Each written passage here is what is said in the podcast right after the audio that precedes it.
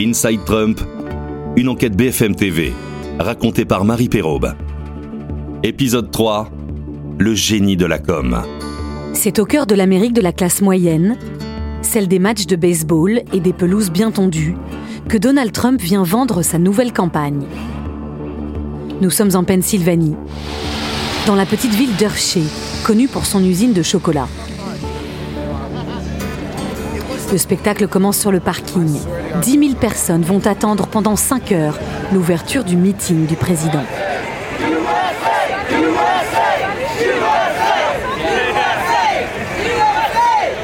Rhonda et Roxane sont venues entre sœurs voir de près la bête de scène. Pourquoi vous l'aimez? Il fait ce qu'il dit. Il a fait le mur. Il essaye de protéger l'Amérique comme aucun président ne l'a fait avant. Ici, tout le monde connaît la vie du président et très attaché à son clan, en particulier la First Lady.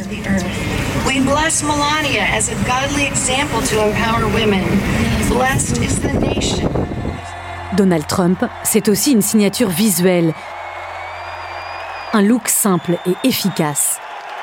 Cravate écarlate, mèche jaune, le président doit être immédiatement reconnaissable avant de donner le coup d'envoi du one-man show. Bonsoir la Pennsylvanie. L'Amérique est plus forte que jamais et nous sommes à nouveau respectés.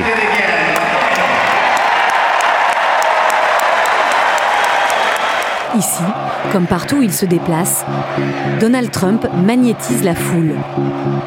Et même s'il fait face aujourd'hui à la plus grande récession de l'histoire, il garde une arme, flatter son auditoire. Notre peuple est plus fort, notre peuple est plus intelligent. Nous sommes l'élite. Vous êtes l'élite. Vous êtes plus intelligent, plus beau. Vous avez un avenir bien meilleur. Vous vous y connaissez mieux. Croyez-le ou non, ils n'ont qu'une seule chose. Ils sont vicieux. Ces gens sont vicieux.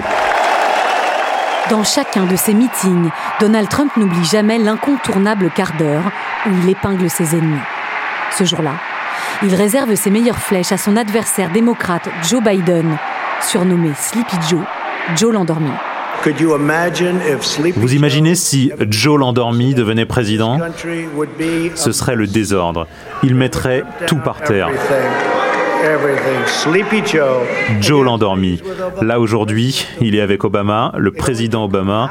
Ça lui a pris combien de temps? Un an? Un an et demi pour le soutenir? Même quand il a gagné la primaire, il ne l'a pas soutenu tout de suite. Et il se bat pour Joe l'endormi. Il veut vraiment qu'il gagne.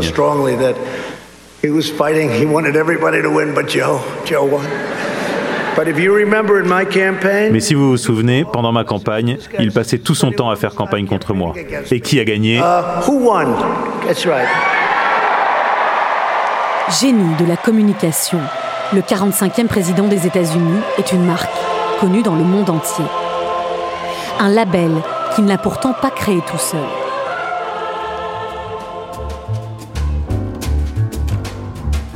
Tout s'est joué au 26e étage de la Trump Tower en 2009, avec l'aide d'un homme. Peter Costanzo, venu lui faire l'article d'un nouveau réseau social alors quasiment inconnu, Twitter.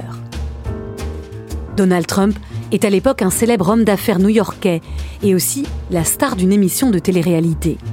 Son équipe a fait appel à Peter pour gérer sa notoriété. Ils m'ont présenté et je lui ai expliqué comment marchait Twitter. Je lui ai tout montré sur mon ordinateur et il a écouté très attentivement. Je crois qu'il a tout de suite compris et aimé l'idée que le public allait directement recevoir ses messages et qu'il n'y avait aucun filtre. Il lui crée un compte, invente le nom at Real Donald Trump et va le coacher pendant un an. Donald Trump devient Mr. Tweet. Au début de son mandat, il envoie 9 tweets par jour, mais de plus en plus accro, il se met à tweeter compulsivement. Il atteint son record en mai 2020 avec 468 tweets en une seule semaine. Les journalistes du New York Times ont épluché, analysé 11 000 tweets depuis son élection pour tenter de comprendre comment il gouverne. Mac McIntyre est l'un de ces journalistes d'investigation. Ce qu'on a remarqué, c'est qu'il tweete le plus souvent tôt le matin quand il est à la Maison Blanche, tout seul. Sur la globalité de ses tweets, 50% sont des insultes.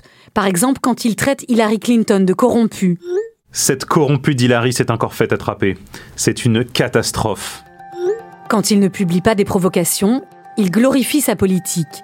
20% de ses tweets parlent de lui. Votre président préféré de tous les temps en a assez d'attendre que la Chine se décide à acheter les produits de nos fermiers, qui sont les meilleurs du monde. Je serai de loin le meilleur pour combattre le terrorisme. Je suis le seul qui avait raison depuis le début. Barbara Ress a été l'architecte de la Trump Tower. Il passe son temps à faire sa pub. À chaque fois qu'il parle, il parle de sa grandeur, à quel point l'économie se porte bien, à quel point il en a fait plus que les autres présidents, qu'il a adopté plus de lois, qu'il a baissé les impôts. À chaque fois. Il lui arrive même de retweeter ses propres tweets. Des tweets vantards, mais aussi des mensonges ou des déclarations farfelues. Une enquête de décembre 2019 révèle que Donald Trump a raconté 15 413 mensonges depuis qu'il est au pouvoir. Près d'un quart sont publiés sur Twitter.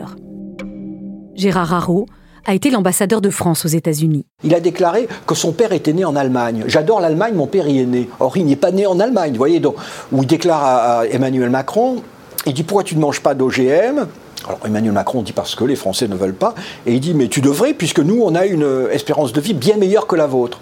L'espérance de vie américaine c'est 5 ans de moins que la, France. Donc il dit ce qui lui passe par la tête pour, pour soutenir sa position. Pour Donald Trump, la vérité n'est pas importante. Il faut aller les citoyens, soigner l'emballage. Alors il poste des photos humoristiques, des blagues. Mike McIntyre est journaliste d'investigation au New York Times. Il a tweeté une photo de lui en Rocky avec sa tête superposée dessus. Vous regardez ça, vous vous dites, mais pourquoi le président des États-Unis fait un truc pareil? Ben en fait, ses électeurs adorent.